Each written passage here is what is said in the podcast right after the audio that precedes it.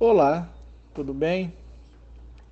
Me chamo Antônio Carlos Júnior, sou aluno do curso de Engenharia Elétrica da Faculdade ISL Wyden, tá? daqui de São Luís. Vou trazer para vocês agora tá? um assunto bem interessante, de extrema importância para o curso de Engenharia Elétrica, chama-se Máquinas Elétricas. Tá?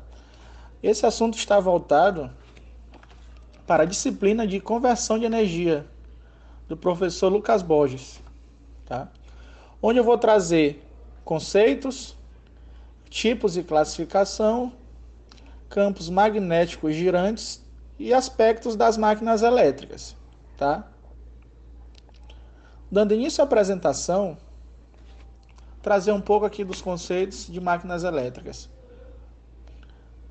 Máquinas elétricas, na verdade, são máquinas eletromecânicas cujo o funcionamento é baseado no fenômeno de indução eletromagnética. O que seria essa indução eletromagnética? A indução eletromagnética nada mais é que o fenômeno que é originado da produção de uma força eletromotriz no meio ou num corpo exposto a um campo magnético variável. Tá? Ou seja, esse corpo nada mais é do que um condutor onde ele produz a corrente induzida. Ressalto que esse fenômeno foi descoberto por Michael Faraday, que expressou indicando a magnitude da tensão induzida é proporcional à variação do fluxo magnético, ou seja, a própria Faraday. A indução eletromagnética é o princípio fundamental na qual operam os transformadores, os geradores e os motores elétricos, assim como a maioria das, das demais máquinas elétricas. Tá? As máquinas elétricas são basicamente divididas em dois tipos: máquinas elétricas estáticas e máquinas elétricas rotativas. As máquinas estáticas nada mais é do que as máquinas que possuem partes móveis em seu funcionamento. Um grande exemplo disso são os transformadores, muito verificado no nosso dia a dia, aonde quer que vamos. Tá? Já as máquinas elétricas rotativas podem ser divididas em dois grandes grupos, como motores e geradores. A principal diferença entre esses dois tipos de máquina é a força como a energia circula dentro deles.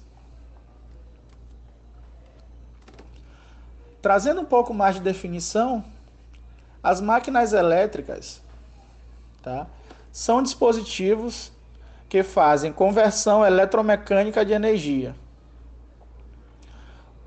onde o equipamento converte a energia elétrica que está relacionada à corrente e à tensão em energia mecânica, que está relacionada ao torque e à rotação, onde esse fator é denominado motor elétrico. Ao contrário da máquina que converte energia mecânica em energia elétrica, é chamada de gerador elétrico. Daí tá as principais diferenças entre motor elétrico e gerador elétrico. Vale destacar também que as máquinas elétricas são reversíveis. O que eu quero dizer com isso? Elas podem operar tanto como motor, tanto como gerador.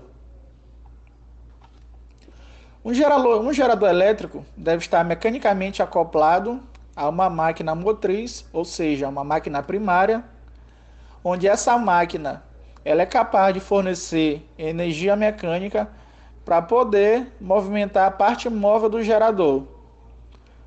Um grande exemplo de máquinas motrizes são as turbinas hidráulicas, motor a combustão, turbina eólica, motor elétrico, e turbinas a vapor.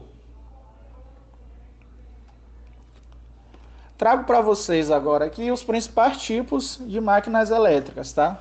Vale destacar que os principais tipos são máquina síncrona, máquina de corrente contínua e máquina de indução.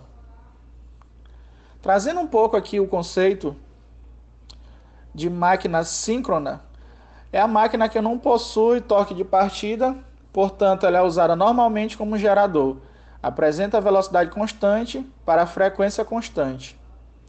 O sistema de excitação, geralmente montado no motor, ele requer uma alimentação em corrente contínua. Pode ser usada para corrigir fator de potência no sistema elétrico quando opera na região de sobrecitação.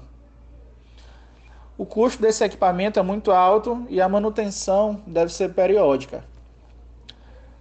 Na máquina de corrente contínua, essa máquina ela possibilita uma grande variação de velocidade com comandos bem simples, onde ela também requer fonte de corrente contínua para alimentação do circuito de excitação, que geralmente é montado no estator. Utilizam-se escovas e comutador, resultando em altos custos construtivos e como manutenção. Opera muito bem como gerador ou também como motor. Já a máquina de indução, que seria o, um dos últimos tópicos aqui que eu vou citar para vocês, ela opera normalmente como motor e pode ser trifásica, monofásica ou bifásica, tá? Ela possui torque de partida, que no caso do monofásico é obtido por alguns artifícios especiais, tá? Onde dispensa a fonte de corrente contínua sendo robusta, versátil e de baixo custo. Pode ser encontrada também em grandes potências, quanto para potências fracionárias. Como não utiliza a escova, requer pouca manutenção. Então, a máquina de indução ela requer, tá? Ela requer bastante cuidado, não em comparação com a máquina de corrente contínua, devido a utilização de poucas escovas, fazendo com que ela fique é, tenha um padrão menor de baixo custo, tá? Os aspectos construtivos. Do ponto de vista físico, a máquina elétrica é dividida em três partes: rotor, estator e carcaça. O que seria o rotor? O rotor é a parte girante da máquina e é constituída basicamente por um eixo, por um circuito magnético por um ou mais enrolamentos. É comum também o rotor possuir um ventilador para bombear para fora o calor gerado internamente. Já o estator é a parte estática da máquina, composta de um circuito magnético de um ou mais enrolamentos. A carcaça serve como suporte para o rotor e o estator nas máquinas de corrente contínua, a carcaça faz parte do circuito magnético do estator. Do ponto de vista eletromagnético, a máquina elétrica é dividida em duas partes: indutor ou campo e induzido ou armadura. O que seria o indutor ou campo? O indutor ou campo é responsável pela magnetização do circuito magnético da máquina, tá? Já o induzido armadura é o local onde ocorre a conversão eletromecânica de energia. Trago para vocês aqui também alguns conceitos básicos, tá? Polo magnético e graus elétricos e graus mecânicos. O que seria o polo magnético? O polo magnético nada mais é do que a região do entreferro né, no qual o fluxo magnético tem um determinado sentido onde as linhas de campo deixam o polo norte e entram no polo sul, tá? No polo norte do estator corresponde ao polo sul do rotor.